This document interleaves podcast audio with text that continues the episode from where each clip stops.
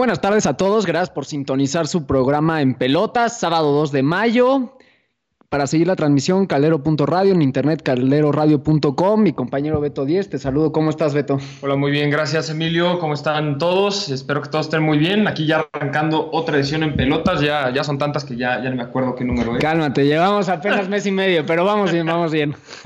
Perfecto. Bueno, eh, hoy tenemos un programa eh, retomándolo un poquito más a la normalidad. La semana pasada estuvimos viendo mucho del draft, del NFL, porque, bueno, fue el acontecimiento que teníamos justo esa semana y ya vamos a retomar un poquito más de diferentes deportes. Mira, creo que hoy el programa se va a prestar muchísimo al debate. Eh, ojalá puedan participar con nosotros. Va, va, a haber unos temas que por lo menos un poco controversiales. Cada quien tendrá su opinión aquí. En algunas yo creo que coincidiremos y en otras no tanto. Eh, agradecer a toda la gente que participó nuevamente la semana pasada en el draft y que están viendo este programa. También déjenos en sus comentarios de qué, qué les gustaría que habláramos los siguientes pues programas. Claro, eh, una disculpa también teníamos eh, pensado poner en este programa los videos de los ganadores.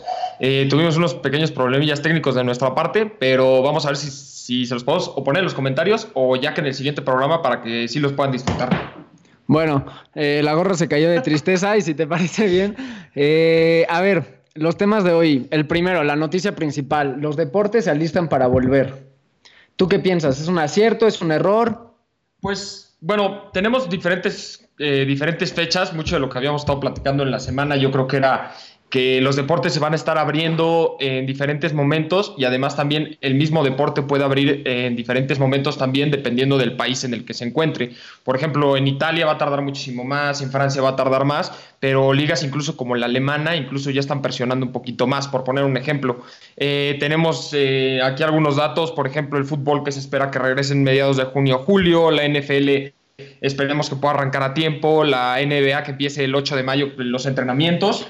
Eh, tendríamos la Liga de Béisbol a finales de junio, el golf en junio, igual que la Fórmula 1 también en junio. Mira, en tema de NBA hay pues dos o tres dificultades, por así llamarlo.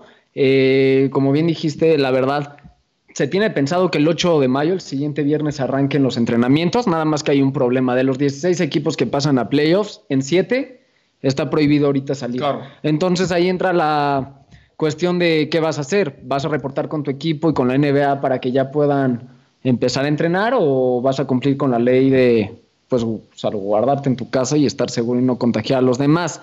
Creo que como dices, depende mucho de los deportes. La liga francesa se canceló, es un ejemplo, y aquí en México siguen pensando en, en, en encontrar la fecha para volver a, a retomar pues los partidos faltantes y demás. La liga alemana así rápidamente tenían pensados ya arrancar el sábado 9, nada más que pues, las autoridades no dieron luz verde porque tampoco consideran que aunque sea puerta cerrada no, es, no ahorita no está el país para tal y se tiene pensado el 16 de mayo, pero, pero veremos.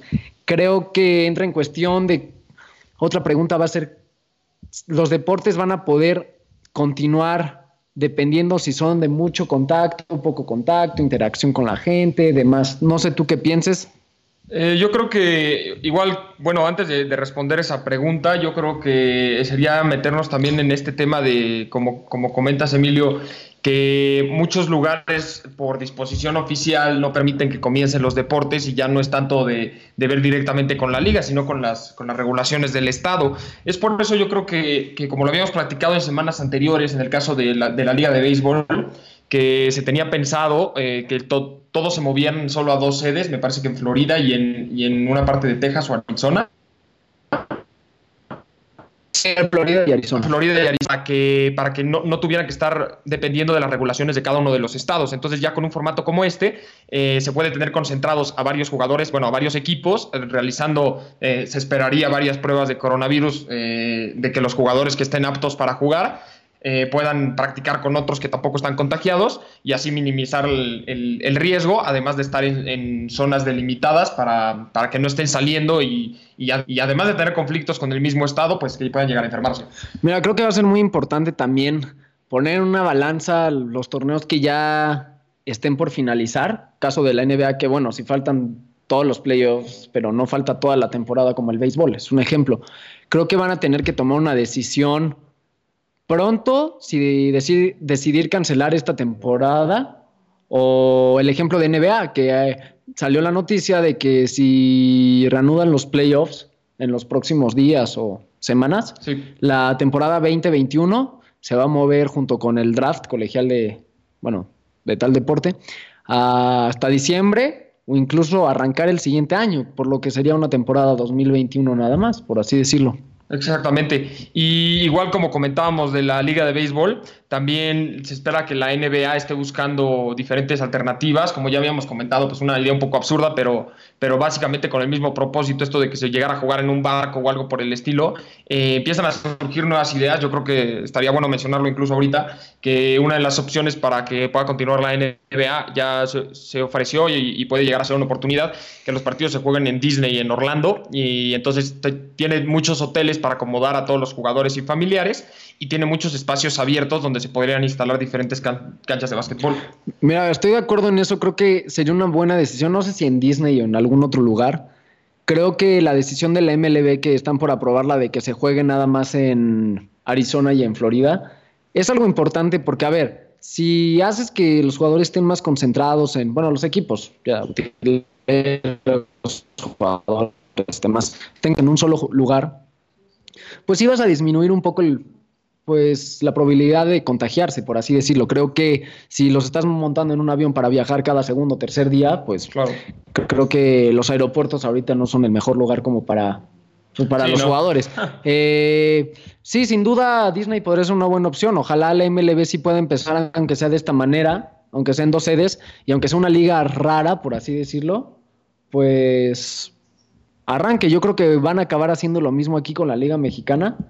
Eh, no estaría mal que concentraran a los equipos aquí en la Ciudad de México y en Toluca y acabaran las jornadas aquí y pues ni, o sea, a nadie le va a gustar, no es algo que te guste acabar el torneo así, pero es mejor acabarlo, siento yo, en algunos casos, por ejemplo, si no está empezada la temporada, porque creo que si no lo acabas se te van a juntar con la siguiente temporada y vienen los Juegos Olímpicos y viene el Mundial y vienen eh, la Copa América y, y demás, o sea, hay demasiados torneos al siguiente año y pues sí se van a juntar pues bastante. El mundial es en 2022, pero bueno, todo va, todo se va juntando como efecto dominó.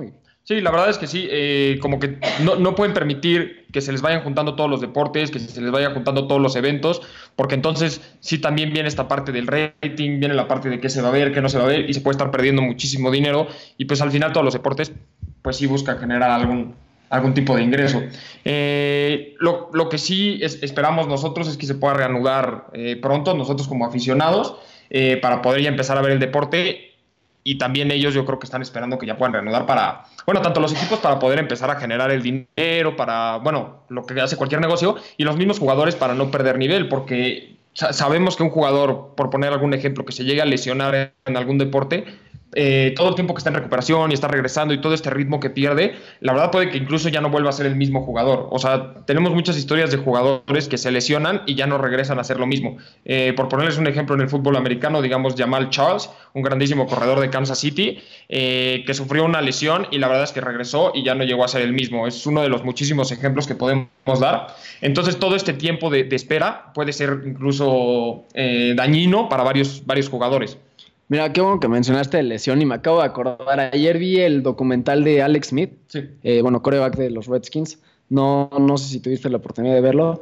La verdad, la gente que aguante imágenes fuertes, sí. sí, véanlo, porque de verdad las imágenes que pasaron están tremendas. Estuvo a punto de perder la pierna literal a punto de perder la pierna, su vida estuvo en peligro por una infección que...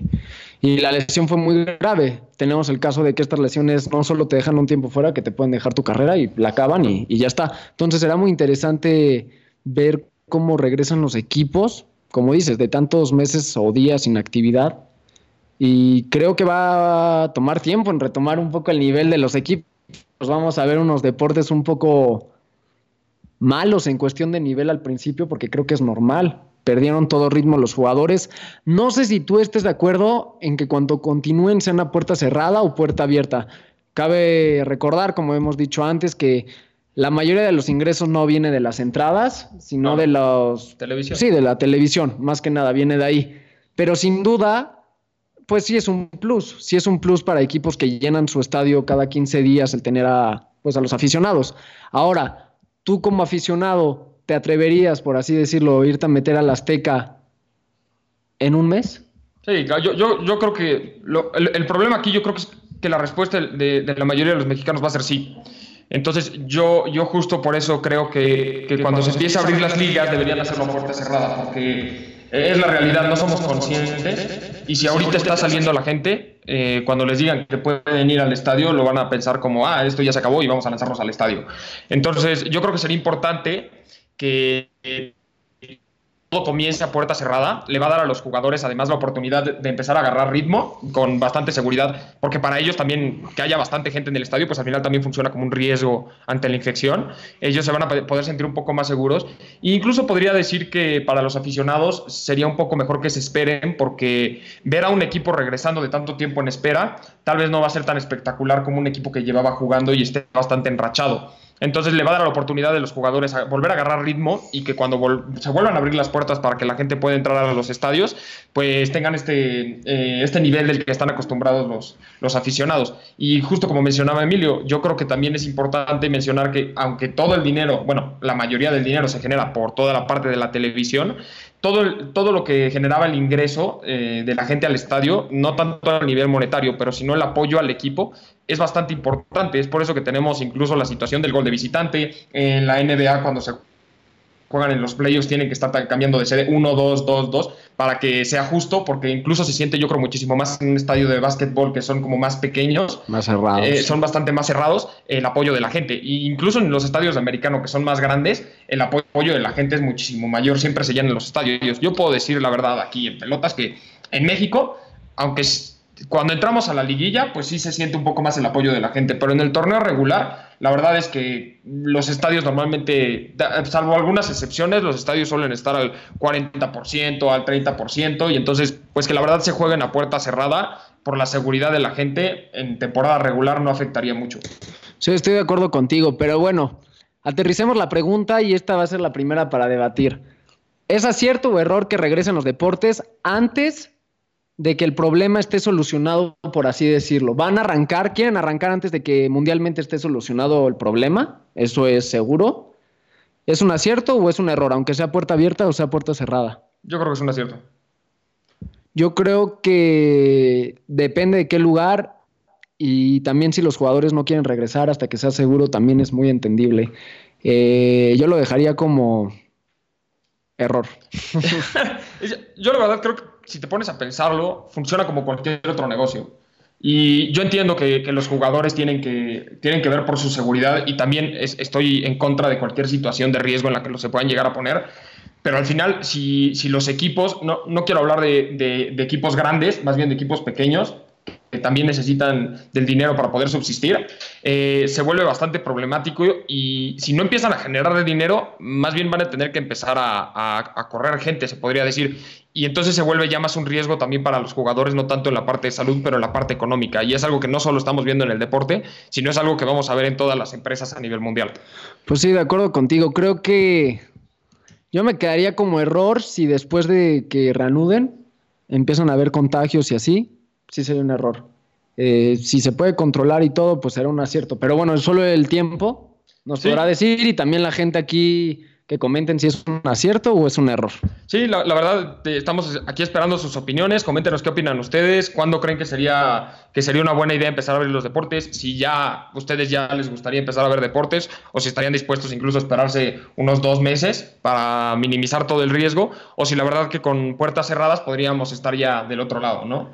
Mira, estoy de acuerdo. Hablando de lo mismo, de las opciones y todo, para los fans del MLB, eh, les traemos la noticia de que se está analizando que la temporada 2020 se juegue sin revisión, sin tecnología, una decisión de los umpires. La verdad, eh, no sé cómo tú lo veas. Estoy de acuerdo que, a ver, la liga va a ser diferente desde que van a ser dos sedes. Hablamos de las dos ligas que iban a haber, que se iban a dividir los equipos mitad y mitad. Bueno, todo eso ya lo hemos hablado. Lo importante ahora es ¿Estás a favor o estás en contra de que se quite la tecnología por tantos juegos que va a haber, pues al día, por así decirlo, para poder empezar a arrancar la temporada? Aunque también ya se mencionó que puede ser que el MLB tarde un poquito más para continuar, bueno, para empezar la temporada y que se lleve de forma normal. Si la temporada empezara en las próximas semanas y tienen que empezarlo en las dos sedes, ¿tú qué dices? ¿Sí se... ¿Sí está bien o no está bien que quiten la tecnología? Uh, a mí no me gustaría que a, mí no me gustaría, la verdad, que quitaran la, tecnología. Siento que, siento que sería un error. Siento que la tecnología ha ayudado bastante, no solo en el, en el béisbol, sino en otros deportes.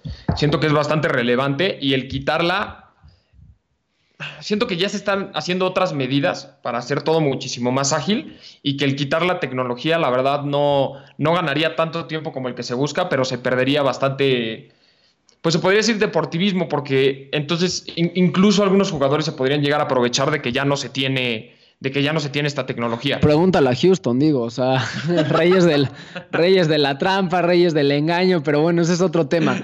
Lo importante es, a ver, la MLB sí cuenta con tecnología, pero es una de las, no peores, porque a ver, no es mala la tecnología, pero es de las peores en cuestión de tiempo para solucionar porque tienen que llamar y viene la llamada desde, pues desde una sede, o sea, realmente no es, no es directo, no es como el bar que anuncias que vas a ir a ver el bar, lo checas dos minutos máximo, bueno, en nuestro fútbol como diez, pero bueno, máximo dos minutos y ya tienes una decisión y el árbitro ya tiene un criterio. Aquí tienen que revisarla, revisarla, sí es muy tardado. Sí se puede entender un poco de la tardanza de por qué quieren quitarlo. Si van a hacer varios juegos en un día, creo que que como pues menciono, la verdad va a ser muy pesado en cuestión de tiempo, pero sin duda, pues puedes dar pie a que se hagan trampas, o bueno, no trampas, pero que no sea justo el deporte. La última serie mundial entre los, bueno, Nationals hubo una jugada y entre Houston hubo una jugada muy cerrada que, pues, después de checarla varias veces, este, para mí fue la jugada que dio el rumbo a que los Nationals fueran campeones. A ver si luego la buscamos y la dejamos en comentarios para claro, la verdad es que le enseñamos a la gente. Sí, y la verdad es que hay muchas jugadas, o sea, con esto de la tecnología se pueden revisar muchas cosas. Siempre va a existir el error humano, siempre se ha dicho. Al final, una persona es la que toma la decisión, se ve en todos los deportes y es como debe de ser, porque si no, ¿para qué esté el árbitro? Pero básicamente se puede ver en, en muchísimos deportes todas esta clase de errores que todavía se cometen, incluso con la tecnología. Eh, o decisiones de no ir a revisarlo con, el VAR, por ejemplo, o con la tecnología o en la NFL, que, podrían cambiar el rumbo a un partido. Se, vio con Nuevo Orleans, me parece fue hace dos temporadas, cuando... Las las malditas cebras. Estaban jugando contra, contra los vikingos, eh, que, fue una falta, pero clarísima. Yo creo que no hubo una persona en el mundo que, que lo haya visto ese partido y haya dicho que eso no era falta. Yo creo que incluso los aficionados de los vikingos dijeron ya valió. O sea, a partir de esta jugada ya valió porque le daba el primero 10 automáticamente a Nueva Orleans para que Drew Brees terminara de ganar el partido. No la, no la fueron a revisar, no marcaron nada y, con esa última jugada tiene que entregar la bola a Nueva Orleans, la toman los vikingos y ganan el partido. Entonces, esta clase de situaciones se ven mucho y se supone que se tratan de corregir con la tecnología. Y si aún así con la tecnología tenemos errores, pues sin la tecnología, pues vamos a estar bastante peor. Sí, justo, la tecnología, a ver, no te va a dar las reglas perfectas ni las decisiones, pero te va, a, te va a acercar mucho más a tomar una decisión más justa para, para los equipos, para el juego y tal. Creo que eliminar la tecnología ya hoy en día es impensable. O sea, no, no, la tecnología no va a estar fuera del deporte y deporte que no use tecnología va a saber cómo se van a quedar atrás y ni siquiera ya va a ser oficial, por así decirlo. Ahora, este esta medida que tomaría la MLB es por una temporada, por lo que leí, por lo que investigué. Nada más sería esta temporada, que pues bueno, es una temporada rara. Creo que si es por una temporada y es en cuestión de para que todo salga bien y demás, no me parecería tanto error si fuera por esta temporada y porque necesitan pues darle un poco de prisa para que en 2000, la temporada 2020-2021, digo 2021, porque veis nada más. Sí, sí, sí. Es de, es un año, bueno, es de, se juega el mismo año, pues, este, para que la temporada 2021 no se vea afectada en cuestión de que la atrasen más y demás. Entonces, realmente, para mí, si es una sola temporada, no es un error, mientras no empieza a haber mucha polémica. Si empieza a haber mucha polémica, metes la tecnología y acabas con eso. Pero si la quitaban para siempre, para mí sería un error. Sí, sí, la verdad, la verdad es que ya, ya estamos demasiado metidos con la tecnología y, a mí siempre me gusta recordar que la tecnología, el VAR, el, todas estas herramientas de revisión son herramientas. Son, no, no es algo que va a dictaminar por siempre el partido, siempre vamos a tener al, al árbitro, él es el que va a tomar las decisiones, pero... Eh, queremos esta herramienta que puede utilizar el árbitro como muchas otras que puede, como tienes un, un abanderado, como incluso se llegó a tener eh, referees en la parte de atrás de la portería en el fútbol, como se tiene diferente cantidad de, de, de en el fútbol americano posicionados en diferentes lugares para ver toda la jugada. Siento que de esa misma manera va a funcionar el, el VAR como una herramienta. Entonces, no, no tiene de malo tener más a tener menos. Sí, estoy de acuerdo contigo. ¿Qué te parece si mandamos los primeros saludos? Nada más. A ver, María Ceguera, un saludo a Julia Camargo y a José Luis Basulto, que siempre nos está viendo. Muchas gracias a los tres. Muchas gracias por estar con nosotros. Pues bueno, entonces, si te parece la decisión de error y a mí acierto, acierto o error, así la dejamos, está bien. Eh, para la gente que nos está sintonizando, recordarles que estamos debatiendo un poco sobre si es correcto que la MLB quite la tecnología por esta temporada y que los deportes se alistan para volver. Es la noticia estelar, que si es un acierto o es un error. Traemos más noticias, la verdad, aunque nos gustaría meternos más en otros deportes, ahorita nos es un poco difícil. La más, el deporte más movido hoy en día es la NFL y esta semana hubo más noticias del NFL. Si están cansados para el NFL, pues van a seguir escuchando NFL, lo siento. Hasta que no se reanuden los otros deportes, pues tenemos que hablar un poco más de las de las off-season, se podría decir, y la que más movimientos está realizando últimamente es la NFL. Eh, incluso con o sin este, este tipo de pandemias, la NFL siempre en estas fechas es muy movida por cuestiones del draft. Tuvimos hace unos meses el NFL Combine, tuvimos la agencia libre y ahorita la verdad, eh, meter esta noticia, la verdad es, bueno, al, menos a mí, yo creo que Emilio también nos llena de mucho orgullo. Sí, eh, demasiado. Para la gente que no sabe, si quieres dile a Beto, por favor, te doy los honores. Muchísimas gracias. Bueno, eh, un, jugador mexicano, eh, egresado del TEC de Monterrey, de Monterrey, jugador de los Borregos, del ITESM eh, de Monterrey, va, va, a ir a probarse con, con, los Vaqueros de Dallas. Digamos que está firmado ahorita. Para la gente que logró ver la noticia y está igual de emocionada con nosotros, no, no quiere decir que él ya va a ser parte del equipo y lo van a ver jugando la próxima temporada, pero es un gran paso para un jugador mexicano ya estar dentro del roster del equipo. Va a tener que demostrar sus capacidades allá en Dallas para poder mantenerse dentro del corte, podría decirse, y quedarse en el equipo. Pero ya es un paso grandísimo. La verdad, yo creo que ya todos estamos muy orgullosos de él por el simple hecho de ya haber entrado con los vaqueros. Mira, como dices, creo que la gente que no sabe hay que mencionarle que se prueban tantos jugadores y solo quedan 53. Los 53 mejores forman parte del equipo, cierran filas, por así decirlo, se les asigna números, si ya tienen, bueno, son los oficiales, los registrados.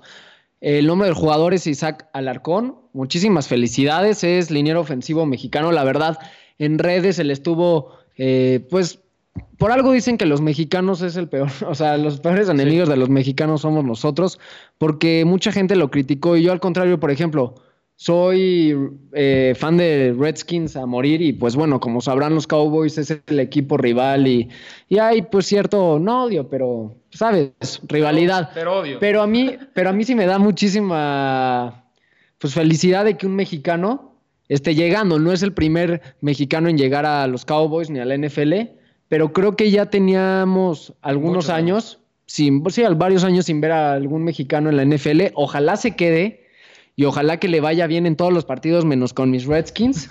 Eh, que le vaya muy bien. Y no solamente se cierran mexicanos, también la NFL desde el año pasado empezó a implementar una estrategia, por así, un programa, más bien llamarlo como NFL International Pathway, que lo que quieren es atraer nuevos talentos extranjeros año con año a la NFL y además de traerlos, que se consoliden, se queden y, pues que destaquen. Este año, por así decirlo, la Conferencia Nacional del Este, donde están Redskins, Cowboys, Gigantes y las Águilas de Filadelfia, fueron la división elegida para traer extranjeros. como mencionamos, los Cowboys traen a este chavo mexicano, Isaac Alarcón. Los Redskins traen a un alemán, David Bada, que si tú lo ves, a mí me da miedo. La verdad, me gustó, me gustó la incorporación para mis Redskins. Es un ala defensiva. Eh, los Eagles traen un edge Matt Leo, que es australiano.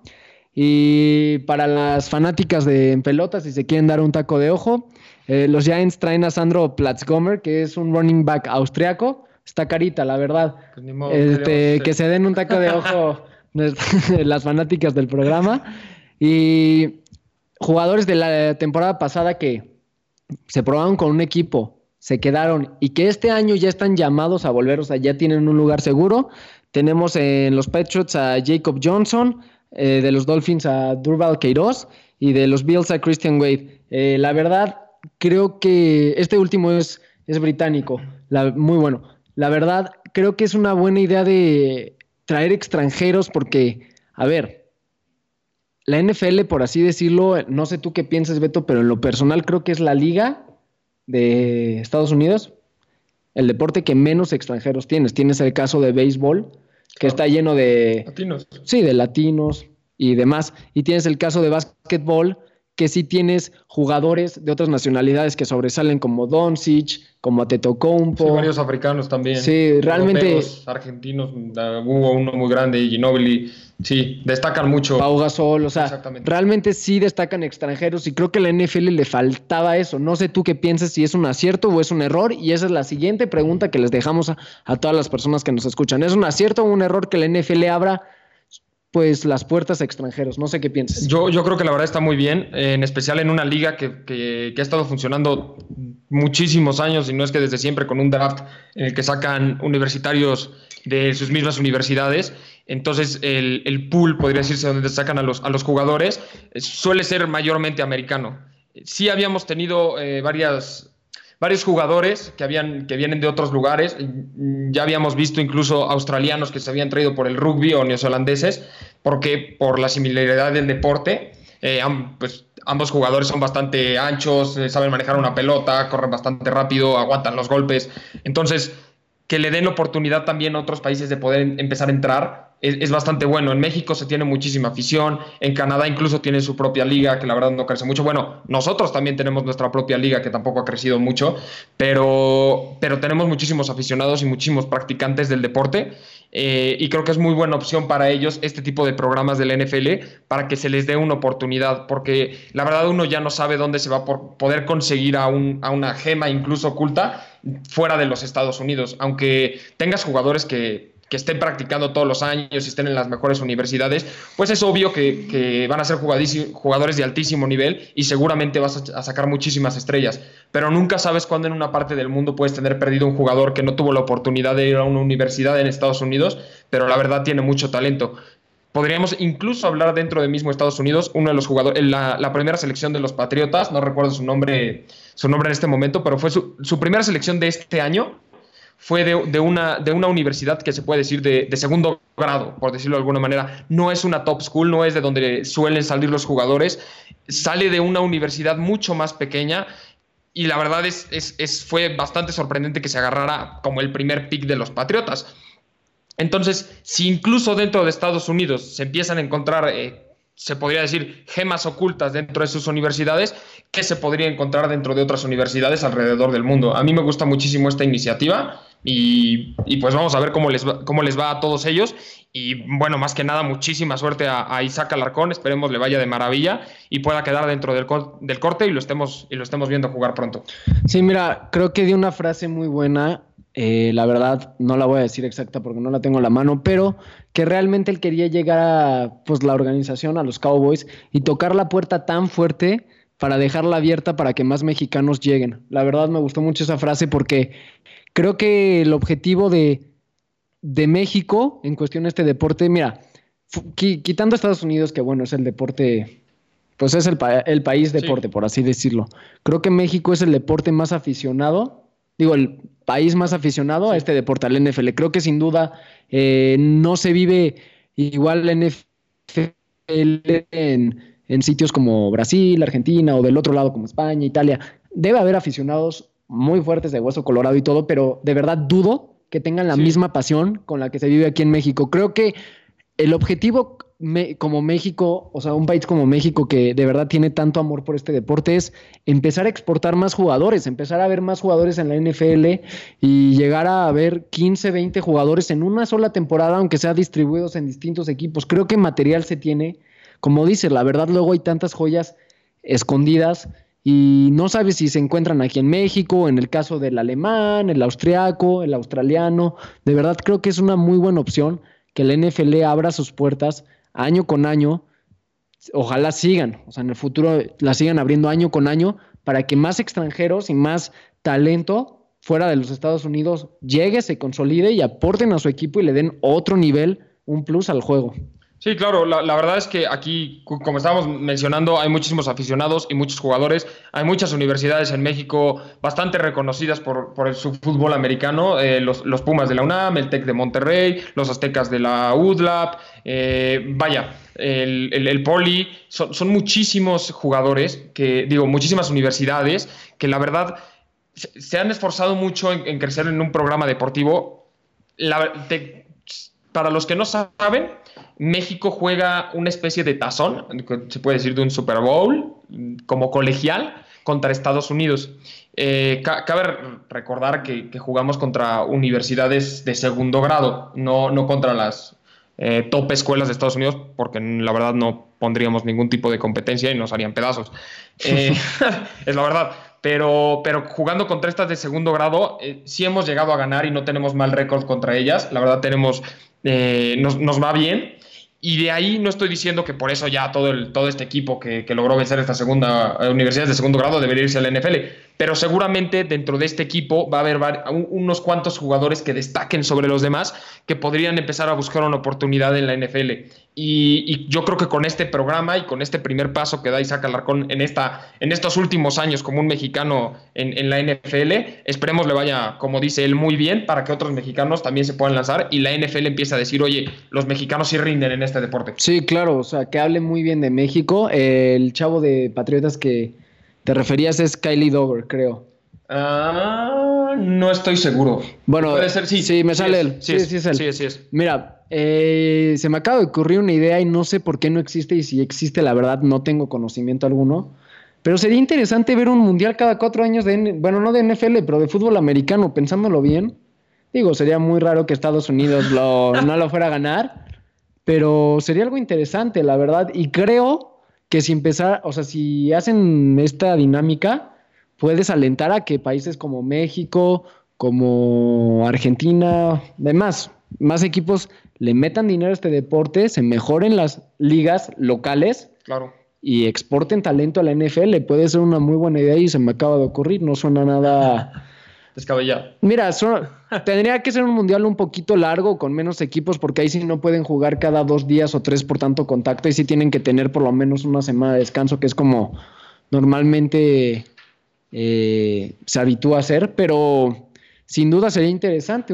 yo sí lo vería, ¿tú lo verías o no? Sí, la, verdad es que sí. Yo creo que el principal problema en el que enfrentan mm, se enfrentaría, digamos, sería, por ejemplo, Estados Unidos, que tiene estos seis meses de, puro, de, puro americano y luego seis meses sin americano. Por, lo hacen justamente por la salud de los jugadores. No, pueden estar jugando este deporte durante todo el año porque sí puede llegar a causar varios daños. Pero si, si es algo que se, que se haría, no sé, durante un, pequeño lapso de tiempo, durante cuatro, una vez cada cuatro años o algo por el estilo, yo creo que es algo que se puede lograr. Además, yo creo que funcionaría para que los equipos de Estados Unidos no manden a los titulares, más bien manden a, se podría decir, pues como su cantera o a sus jugadores que no están jugando tanto, porque al final me, gustaría compararlo con, con, el básquetbol en las Olimpiadas, por poner algún ejemplo. No desde el Dream Team y luego últimamente se han estado llevando grandes jugadores, pero antes de llegar a las Olimpiadas, todo lo que es el preolímpico, todos los clasificatorios, Mundial de Básquetbol, Estados Unidos a menos que sea un partido muy importante o algo por el estilo, no va a llevar a las estrellas porque sabe que no las necesita. Estados Unidos sabe que con sus jugadores que no son superestrellas puede, puede ser campeón. Y eso también le da la oportunidad de, los otros países, como México, como Argentina, como España, de dar todo lo que tienen para, tener una posibilidad de poder ganar el, título, se puede decir. Entonces, la verdad es, es, muy padre ver, ver que, que sí esté creciendo el deporte en los países, por, esta competencia mundial que se logra. Yo creo que con el americano se podría lograr algo similar. México, como comentaba, ya tiene una liga de fútbol americano. Lamentablemente no es la mejor. Tiene muchas deficiencias, ha visto muchísimos problemas en tanto a contrataciones de, de los mismos jugadores, faltas de pagos, este, que carecen de documentaciones oficiales. Entonces, sí ha representado un problema esta liga y sí ha encontrado muchas barreras, pero yo creo que si se le diera más importancia, si se, si se hiciera de la manera correcta, la verdad es que no estaríamos viendo partidos como los de la NFL, pero sí podríamos estar viendo partidos bastante entretenidos. Mira, te digo, como es la afición mexicana, el mexicano es muy apasionado. Entonces creo que si hacen una de, pues sí, una liga correcta, bien manejada, eh, te traes algunas e-, exestrellas del NFL un poco ya retiradas o que no tengan tanto espacio. O te traes de las que no draftearon, por ejemplo. Por ejemplo, de las e-, XFL que ahora que ya quebraron. Exactamente. O sea, sí hay de dónde agarrar, la verdad, sí hay mucho de dónde agarrar. Y creo que sí pegaría bien aquí. De por sí ya somos muy apasionados de la NFL, somos muy apasionados. Eh, es raro la persona que no ve NFL o no sabe nada de americano cuando viene la NFL a la Azteca, cómo se llenan los boletos carísimos y la gente va, la verdad. Pocas veces se ve lleno el Azteca para si no es la selección. Claro. Realmente, como dices, probablemente si juegan una final como América Cruz Azul o se llega a una final de liga, vas a ver lleno el estadio. Pero realmente es raro ver ya al, al Azteca lleno. Y ni con la selección mexicana ya no se llena porque ni siquiera hacen los juegos aquí ya prefieren irse con mamá USA y, pues cobrar un poco en verde en vez de cobrar en pesos. La verdad creo que es importante empezar a dar ese nivel a la pues a una liga mexicana de americano, porque a ver, en España la NBA les gusta mucho y tienen su propia liga de básquetbol, equipos como el Real Madrid de básquetbol, el Barcelona y realmente hay como un formato de creo que eh, no, sería Champions, pero una Euroliga, por así llamarlo. Sí, hay como una Champions, podría decir. Y la verdad juegan contra equipos de toda Europa de básquetbol. Y por eso te preguntas, por ejemplo, eh, Doncic, pues viene del Real Madrid, si no, si no me falla nada. O sea, realmente este, vienen de realmente.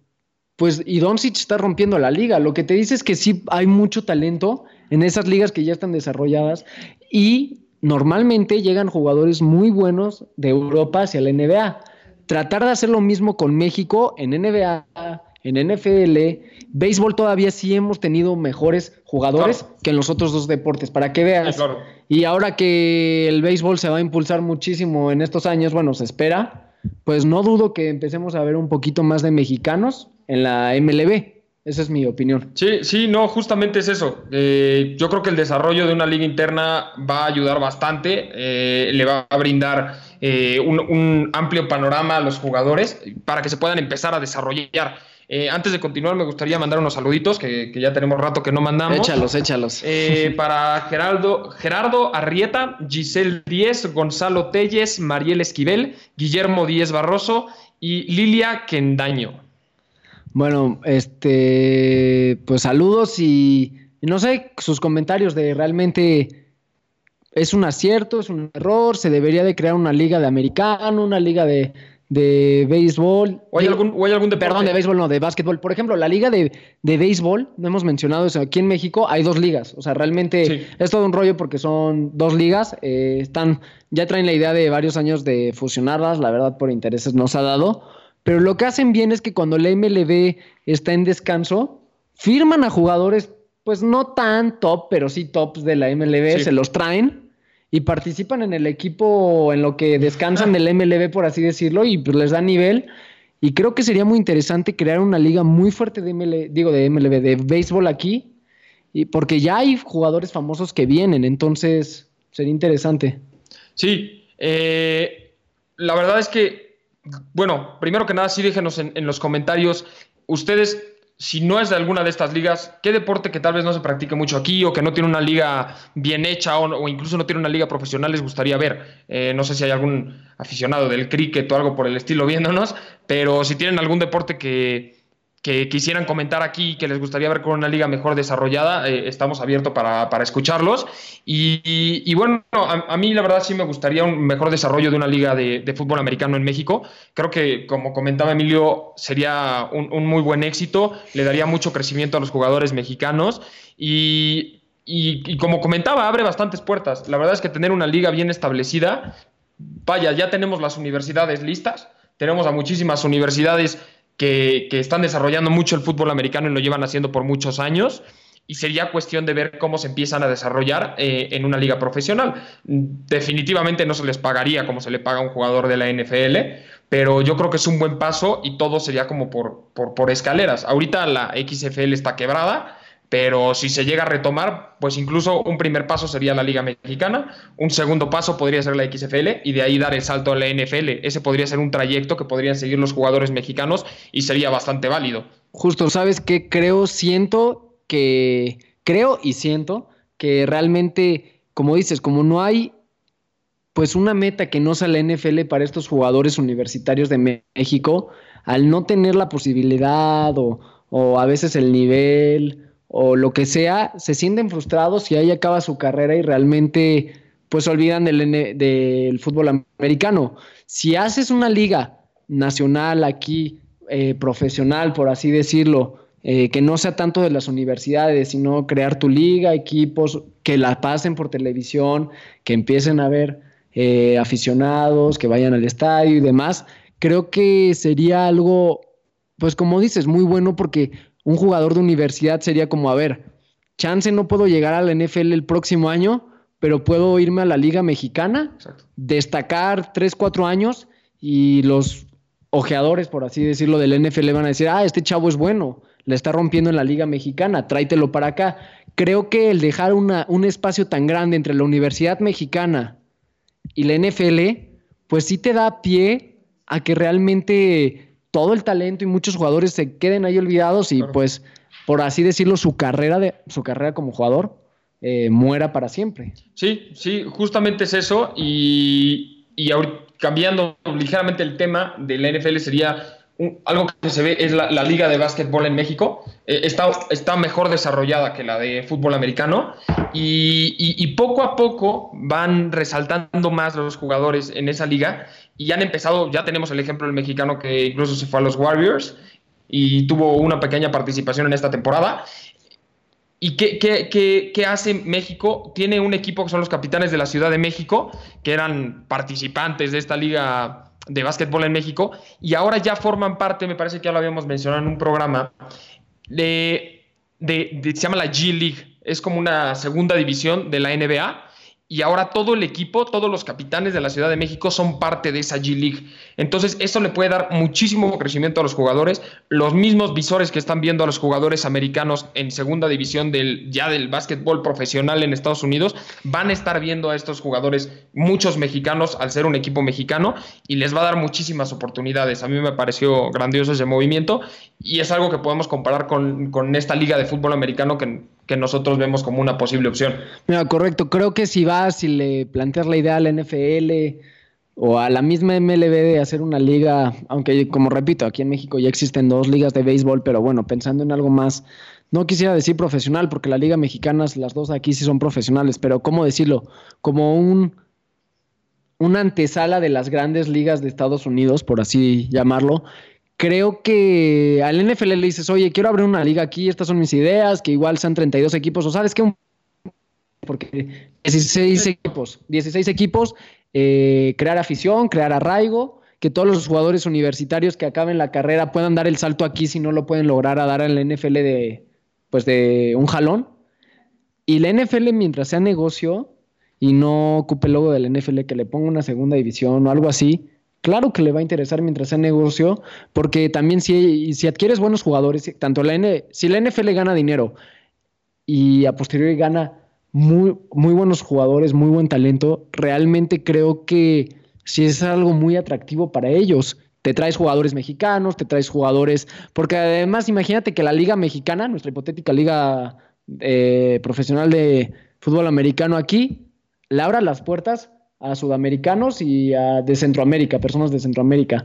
Por lo menos va a haber uno o dos buenos jugadores de cada país que puedan llegar acá y esos jugadores puedan dar el salto al NFL. Sería algo muy interesante y creo que no suena tan descabellada la idea. Se tendría que, pues, planear bien, pero realmente es algo, pues sería algo muy bueno. Sí, yo creo que además no solo darle, claro, obviamente es, un desarrollo para jugadores mexicanos, pero darle oportunidad a otros eh, jugadores que, que, son tal, tal vez latinoamericanos que les guste mucho y no tengan un país donde haya tanta afición y, sea bastante imposible realizar su propia liga de fútbol americano, aquí en México, como tenemos esa afición, pueden venir y recibir una oportunidad. E incluso algunos jugadores americanos que no hayan, digamos, pasado el corte o que tal vez este, no hayan sido drafteados, pero que tengan mucho talento y puedan venir a México y ayudar a crecer al talento mexicano y ellos mismos darse a notar y decir, oye, estoy brillando en una liga que es bastante competitiva. Entonces, esta liga ya, ya sea incluso parte de la NFL o algo una entidad completamente separada de donde se podrían traer jugadores, la verdad yo creo que seguiría siendo una fantástica idea. Si la NFL lo, está, lo llegaría a considerar, digamos, hacer como una subliga aquí, podría tener incluso eh, equipos con, como sus filiales como lo vemos en el fútbol soccer, no sé, aquí en México que vemos al Atlético San Luis, que es del Atlético de Madrid, y, mandan varios jugadores para que se prueben y luego tal vez traérselos a, Madrid. Yo creo que podría funcionar de manera similar con la NFL y varios equipos que estén dispuestos a hacerlo y gastar este tipo de dinero. Por ejemplo, los Vaqueros de Dallas, siendo la franquicia deportiva más cara del mundo, contando todos los deportes siento que es una franquicia que podría hacer esto, además de que los vaqueros son muy queridos aquí en México, hay muchísima afición. Demasiado. Entonces, siento que es una muy buena oportunidad para que estos equipos tengan como otro equipo, una filial aquí en México, que, pueda probar a, jugadores que tal vez no pasaron el corte, no les tienen que dar mucho dinero, que les paguen bien, pero más que nada sea una liga de desarrollo, no sé cómo lo veas. Creo que estoy de acuerdo contigo. Si es una filial de los Cowboys, por lo menos aquí en México los aficionados de Cowboys apoyarían ese equipo en nuestra liga en nuestra, en liga imaginaria.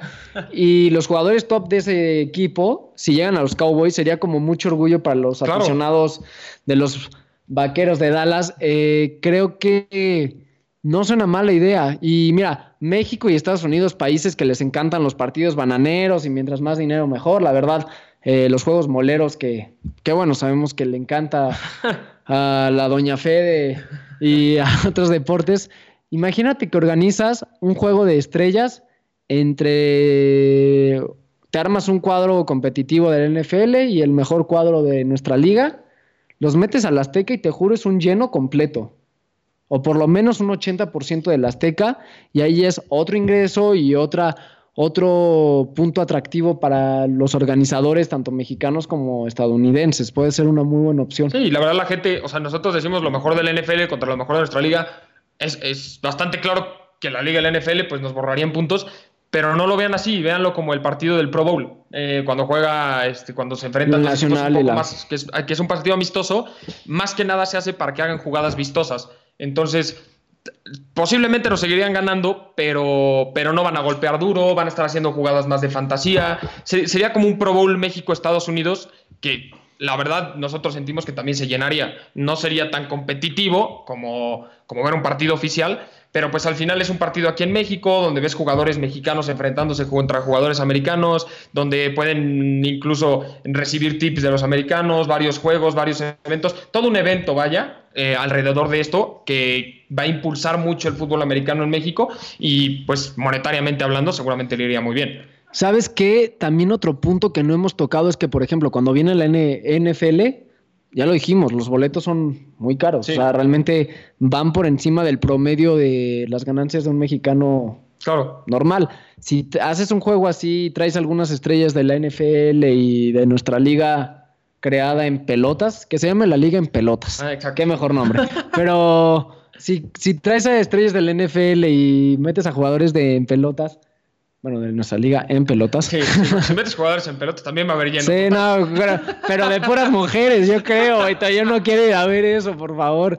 Pero bueno, entonces, yo creo, y pones los boletos a un precio razonable, muy por debajo, o sea, un partido de exhibición, pones los boletos 300 pesos, te lo juro, gente que no tiene la posibilidad de ir a un estadio en Estados Unidos para ir a ver un partido de NFL, claro que les va a ser muy interesante que vengan algunas estrellas del NFL y poderlas ver en vivo. Creo que sí sería un éxito en nuestro país, además de traer un partido de NFL en temporada regular, como lo, pues como lo han hecho en los últimos 3, 4 años. Sí, exactamente. Sería un, sería un evento completamente diferente que se podría realizar en abril, mayo, algo por el estilo, al hacer un evento eh, amistoso, por decirlo de alguna manera, es justamente como el Pro Bowl, que los jugadores pues antes no querían ir, pero al hacerlo ya más un evento, se hace más un juego de fantasía, una prueba de habilidades, toda esta clase de, de jueguillos que nos gusta ver y no, no representan ningún riesgo para los jugadores de manera física, pues la verdad es algo que yo creo que a ellos incluso les gustaría venir. La verdad, no sé si sea por publicidad, pero, pero yo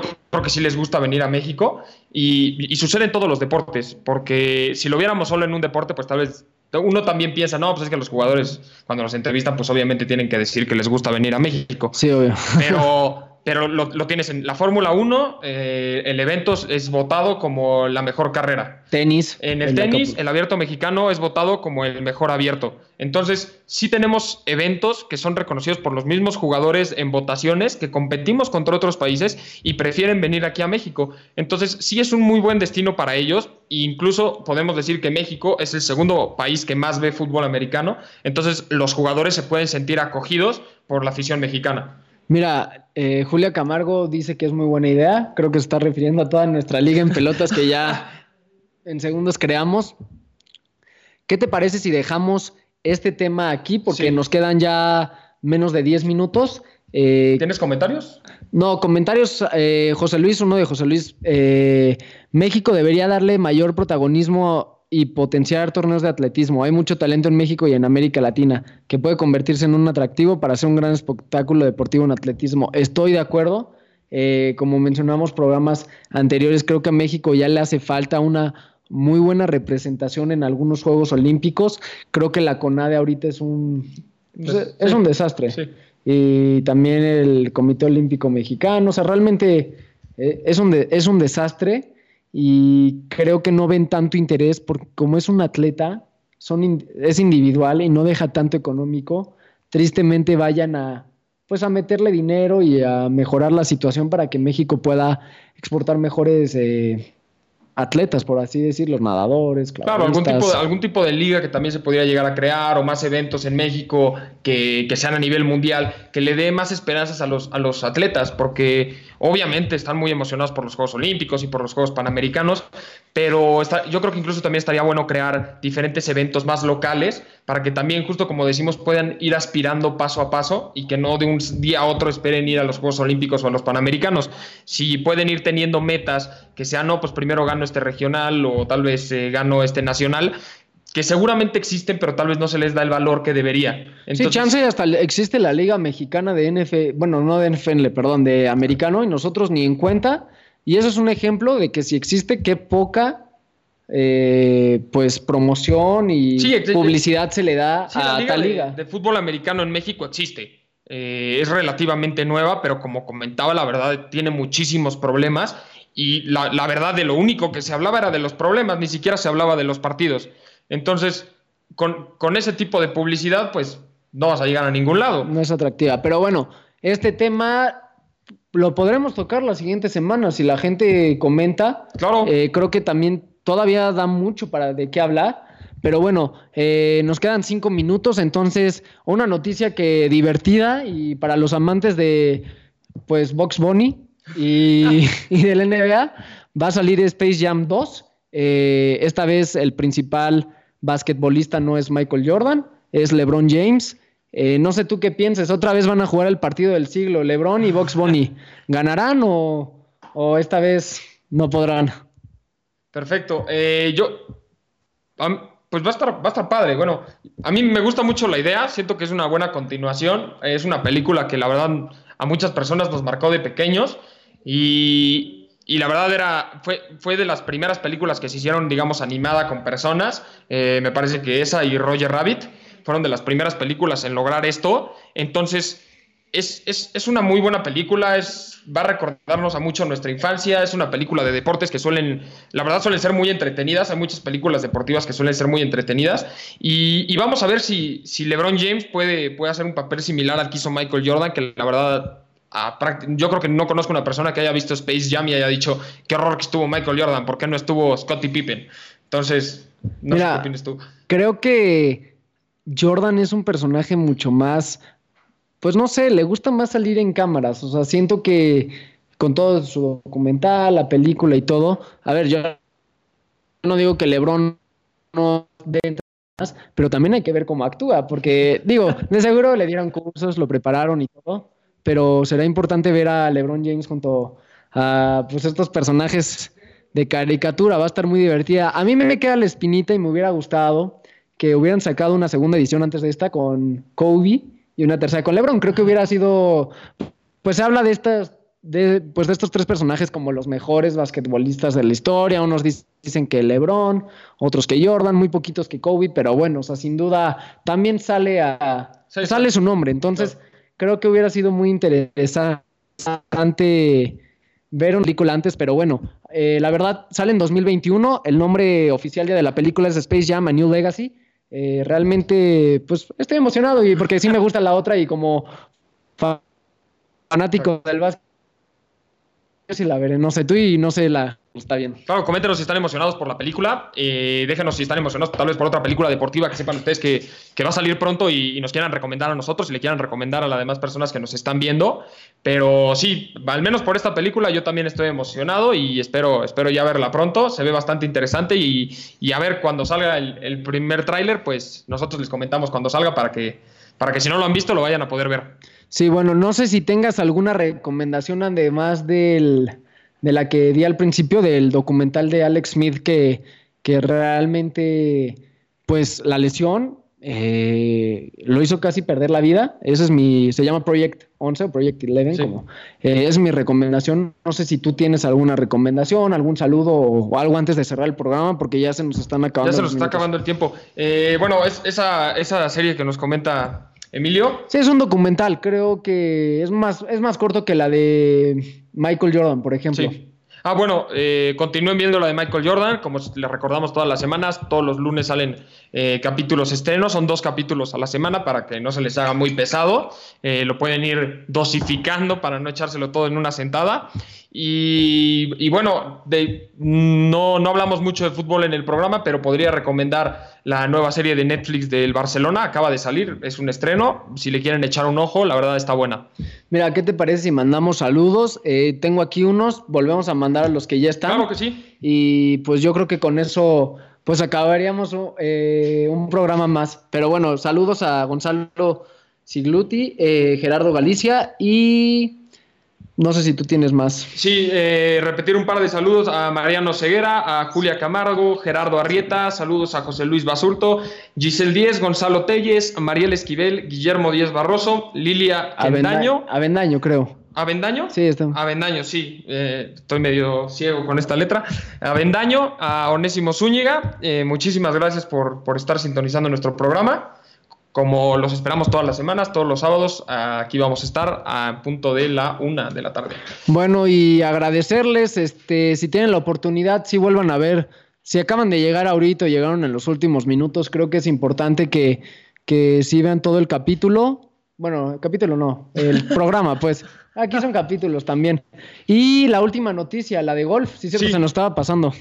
Sí, una última este. noticia para cerrar para los fanáticos del golf. Que y del fútbol americano. No, hablamos mucho de golf, pero este, esta noticia está bastante interesante. Se, está, se, está, se va a realizar un foursome. Eh, para los que no están bastante eh, enterados del béisbol, bueno, van a ver, digo, perdón, del golf, van a ver cuatro jugadores y van a competir en equipos. Y los jugadores que van a competir son dos jugadores profesionales de golf, siendo Tiger Woods y Phil Mickelson, y dos jugadores profesionales de americano, dos corebacks muy reconocidos, Peyton Manning y Tom Brady.